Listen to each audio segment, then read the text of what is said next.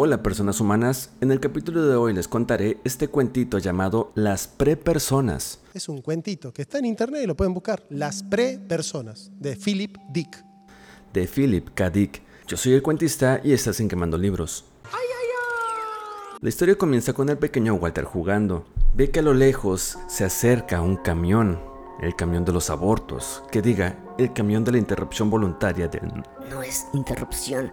Walter cree que a lo mejor sus padres lo mandaron para él, entonces se esconde y pensaba que era lo mejor a que te aspiren los pulmones, porque en este mundo el aborto puede hacerse hasta antes que el niño cumpla 12 años. En una habitación gigante, grande, meten a todos los niños que nadie quiere y les quitan el aire. Walter se dijo que era invisible cantando una canción. El morrito deseaba hacer cualquier cosa para no estar ahí. Seguía escuchando el motor del camión de los abortos.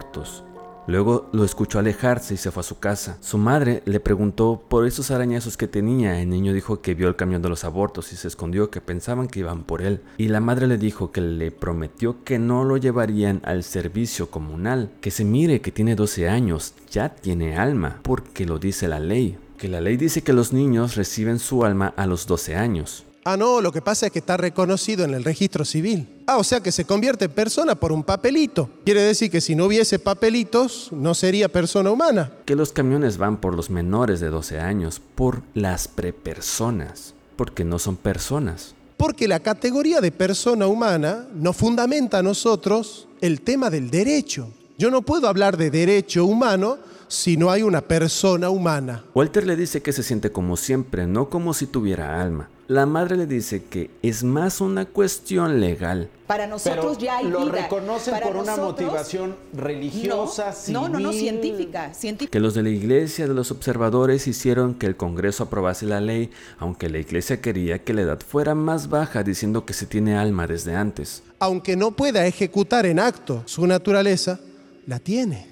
Así que cálmate, ese miedo irracional no te van a llevar. El niño Walter lloraba porque vio que se llevaron a su amigo Jeff y la madre le dijo que tiene dos años, no era una persona todavía. Walter se fue. Se decía que si la ley decía que ahora tenía alma, entonces antes también la tenía o no tiene alma y la ley lo determina. Los padres hacían modificaciones a la vieja ley de abortos para que les permitieran matar a los niños no deseados. La ideología supone que hay ser humano en la medida en que la madre lo desea. Como no tenían alma o identidad, podían quitarles la vida. Doctores quitaban vidas porque los niños no deseados no eran personas humanas, eran más bien prepersonas. ¿Qué significa la dignidad? Significa el valor supremo intrínseco. La idea de que el valor supremo le corresponde a la vida humana como tal es lo que llamamos dignidad.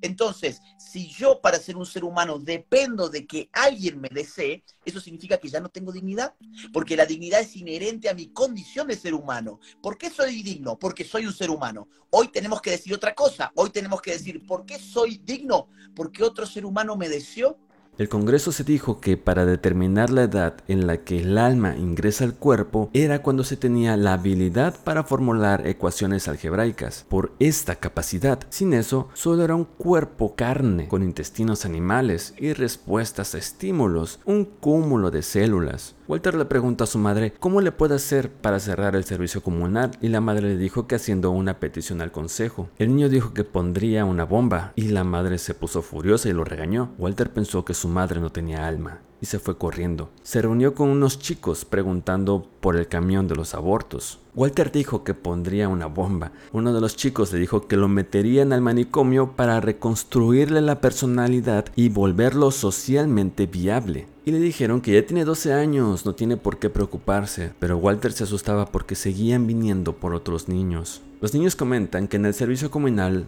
comunal los tienen 30 días antes de dormirlos. En ese tiempo los pueden adoptar, que a veces adoptan bebés, pero el resto se queda dormido sin aire. Walter pensó, se preguntó que ¿por qué cuando más desvalida es la criatura más fácil les resulta a las personas a la gente, exterminarla, como los abortos originales. ¿Quién hablaría por ellos? ¿Quién podría defenderlos? Walter se enojó, se preguntó si había alguna organización que liquide a los que liquidan.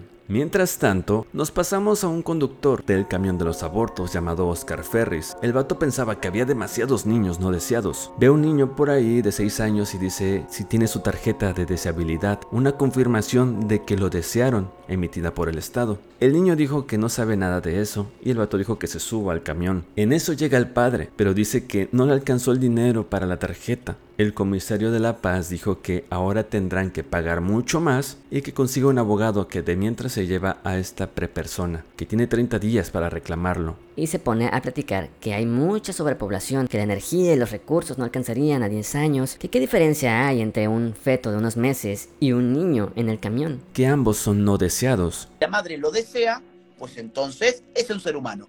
Ahora, si la madre no lo desea, pues entonces ya no es un ser humano. Se convirtió de un momento a otro en un parásito, en un intruso, en un saco de células. Que solo cumple con la ley.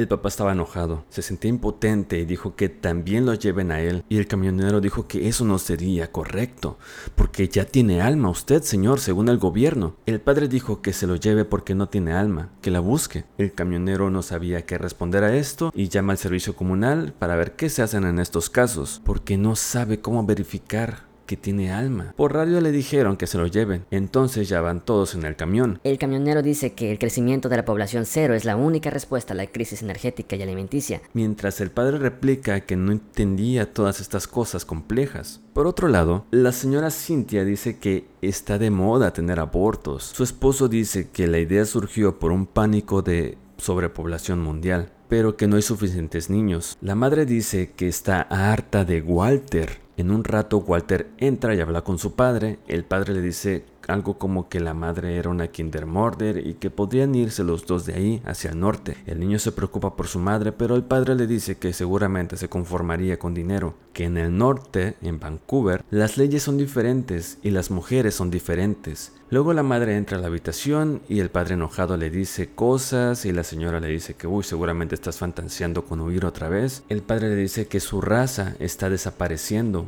por darle rienda suelta a los que destruyen a las criaturas vivas más desvalidas. Luego la madre le dijo que se iría a cambiar para ir a cenar y el padre dijo que seguro que si pudieran calificarlo a él como prepersona que lo harían. Se pregunta dónde quedó esa virtud de querer defender al más débil. El padre quería llorar por su infelicidad. Infelicidad. Regresando al camión, el padre iba pensando que es un adulto con las facultades para debatir las ideas que tengan los abortistas, que esta casa de niños parece llevarlos al medioevo. Pensaba que el principal error de los aborteros fue trazar una línea arbitraria. Es arbitrario, es totalmente arbitrario. Si yo defino al hombre por sus operaciones y el hombre tiene 10.000 operaciones, es arbitrario elegir una. Recordó que poco a poco fueron aumentando los meses del feto para realizar aborto. Semana número 12. Habitualmente te dicen la 12. O sea, solo dos años más tarde cambiaron de opinión y dijeron, no, a partir de ahora en verdad la vida humana empieza de la semana número 14. Eh, ¿Y qué pasó en Colombia? Habilitó el aborto legal hasta la semana 24, o sea, seis meses. Porque lo fueron deshumanizando. Y así hasta que también podían cargarse al bebé nacido. Y si el día de mañana lo puede extender hasta el segundo antes del parto, esa misma gente lo va a aceptar. Porque los bebés son como vegetales. No enfocan la vista, no comprenden nada, dependen de otros, no hablan. Los abortistas llevaron el reclamo a la corte y ganaron. Su declaración fue que los recién nacidos solo son fetos expulsados del útero por procesos accidentales u orgánicos. Es un tema de seres humanos, independientemente de qué religión. reconocido cuando nace, no cuando tiene nueve meses de embarazo, ocho, siete, seis. Además, no es una persona, es, un feto. Y lamentablemente se fue empujando más la línea legal, porque ¿qué determinaba lo que los hacía personas humanas? ¿El que sonrieran? ¿Hablaran? ¿Jugaran? ¿Qué proceso debía ser? ¿Qué actualización de las capacidades debía ser? Pues así llegaron hasta el álgebra. El camión llegó al centro comunal y un señor llamado Carpenter examinó al padre que se llamaba Ed Gantro. Después de que vieron que tiene papeles de universidad y una carrera en matemáticas, el padre Ed Gantro dijo que perdió su alma en una embolia. Entonces el señor dice que le harán una electroencefalograma porque la ley dice que ya debe tener alma Usted, señor, le ordenó al camionero que los tire a él y su hijo y a los otros niños. Los dejaron botados en el estacionamiento del lugar. El señor Carpenter les hizo el favor de llamar al padre de Walter, que se llama Ian Best. El padre de Walter, en cuanto supo la dirección, que era la del corralón de los abortos, maldijo y se fue a buscarlos enseguida. El señor Carpenter dijo que lo engañaron. Lo engañaron para hacer una llamada a un activista antiaborto. Llega el primer periodista y quiso entrevistar a Carpenter, pero luego vio a Ed Gantro rodeado de niños. Una marea de periodistas visitaron el lugar hasta que llegó Ian Best, el padre de Walter. Se subieron en el coche y arrancaron. El padre de Walter, Ian, dijo que podrían ir todos a Vancouver. El señor Ed dijo que después de arreglar muchas cosas podrían ir, pero que tienen que tener un permiso legal de las esposas para dejar el país. Sabían que no les darían el permiso. El señor Ed miró a Carpenter y al camionero. Perdieron su trabajo inmediatamente porque casi matan a una persona, o sea, al señor Ed, no a los niños. Fin. Nos vemos en un próximo episodio. Lo primero en el orden del conocimiento es lo último en el orden del ser. Y lo primero en el orden del ser es lo último en el orden del conocimiento. No es que el árbol se convierte en peral cuando da la primera pera. Yo sé que es peral porque veo que da la pera. Pero no que se convierte en peral porque da la pera. El feto piensa, no piensa.